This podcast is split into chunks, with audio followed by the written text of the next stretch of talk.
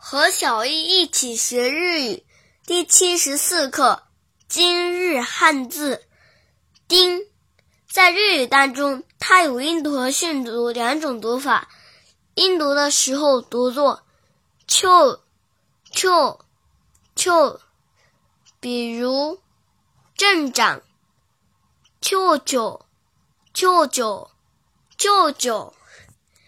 写成日语汉字是。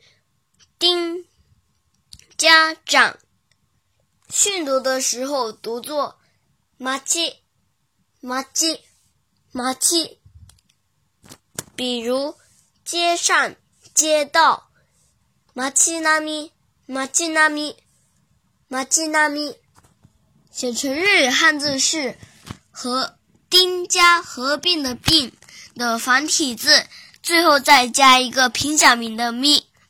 马吉纳米，马吉纳米，马吉纳米。